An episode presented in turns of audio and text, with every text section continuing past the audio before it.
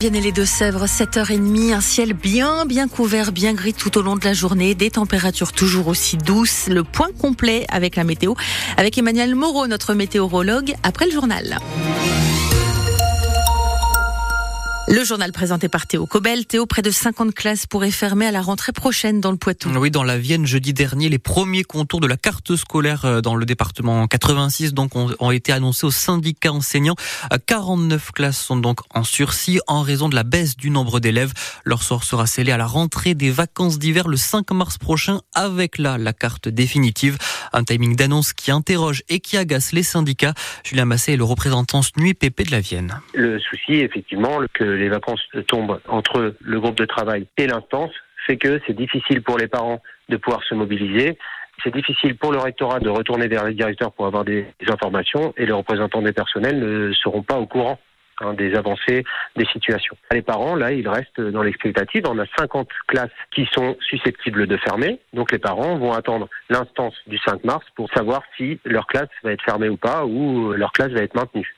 Ça va être très stressant pour, pour tout le monde une classe fermée dans une école, c'est vraiment un traumatisme, c'est quelque chose de, de très grave, c'est une non-reconnaissance du travail. Et attendre toutes les vacances pour savoir si les conditions de travail de son enfant vont être euh, impactées, c'est difficile, mmh. évidemment. Parents et enseignants qui seront donc fixés le 5 mars prochain et en signe de contestation, des parents d'élèves ont aussi lancé une cagnotte en ligne pour donner, je cite, des cours de mathématiques au rectorat. Ils dénoncent les chiffres donnés sur le futur nombre d'élèves par classe.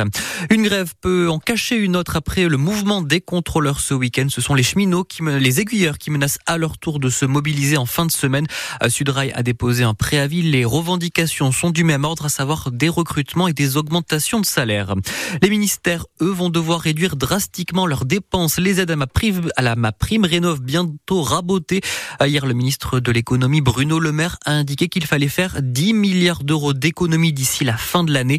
La faute aux perspectives de croissance qui sont revues à la baisse de 1,4 à 1% en France en 2024. Théo, dans les Deux-Sèvres, les habitants de Montcoutan marqués par une semaine de recherche. Oui, les recherches pour retrouver Erwan, ce jeune homme de 18 ans disparu le 11 février dernier à la sortie de la boîte de nuit La Morinière.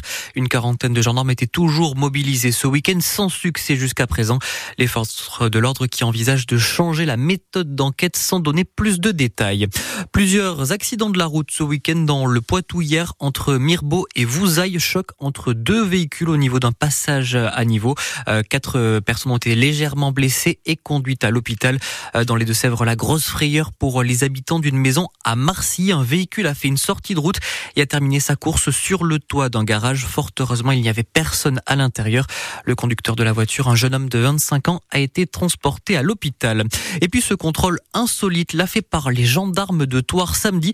Ils ont été appelés pour une conduite en état d'ivresse au niveau de Tézémolé. À leur arrivée, le conducteur était déjà à l'arrêt. Il faut dire que c'était un autre automobiliste qui lui avait piqué les clés, qui était intervenu face à la conduite en zigzag de cet homme. Le conducteur alcoolisé était sans surprise largement positif. Son permis lui a été retiré sur le champ. On va se régaler une Yortaise star des bonbons sur TikTok. Oui, elle s'appelle Candy Mix, euh, du moins c'est son nom sur les réseaux sociaux. Ça ne vous dit peut-être rien et pourtant la jeune femme de 26 ans a un million d'abonnés. À sa spécialité, ce sont les confiseries. Elle qui tient une entreprise de vente en ligne zone Saint-Liguerre à Niort. Euh, Noémie Guillotin, vous avez rencontré l'influenceuse. Dans ses vidéos TikTok, Johanna Poitvin, 26 ans, montre notamment les coulisses de Candy Mix. Les préparations de commandes. On prépare ensemble la commande de 8 pages, Elsa. Tous les déménagements, quand on reçoit des nouveautés. Et on termine par ça, ça me fait très peur. C'est un moment au beurre. Alors, ce qui marche bien, nous, c'est les vidéos quand on met dans la machine des astronautes. On appelle ça. On enfourne dans la machine pendant plusieurs heures. Ça lyophilisé en fait les aliments, donc ils deviennent crunchy. Il y a aussi des lives tous les jours avec les abonnés, sorte de réunion tupperware, version réseaux sociaux. C'est ça, sauf que ben, on les voit pas en vrai.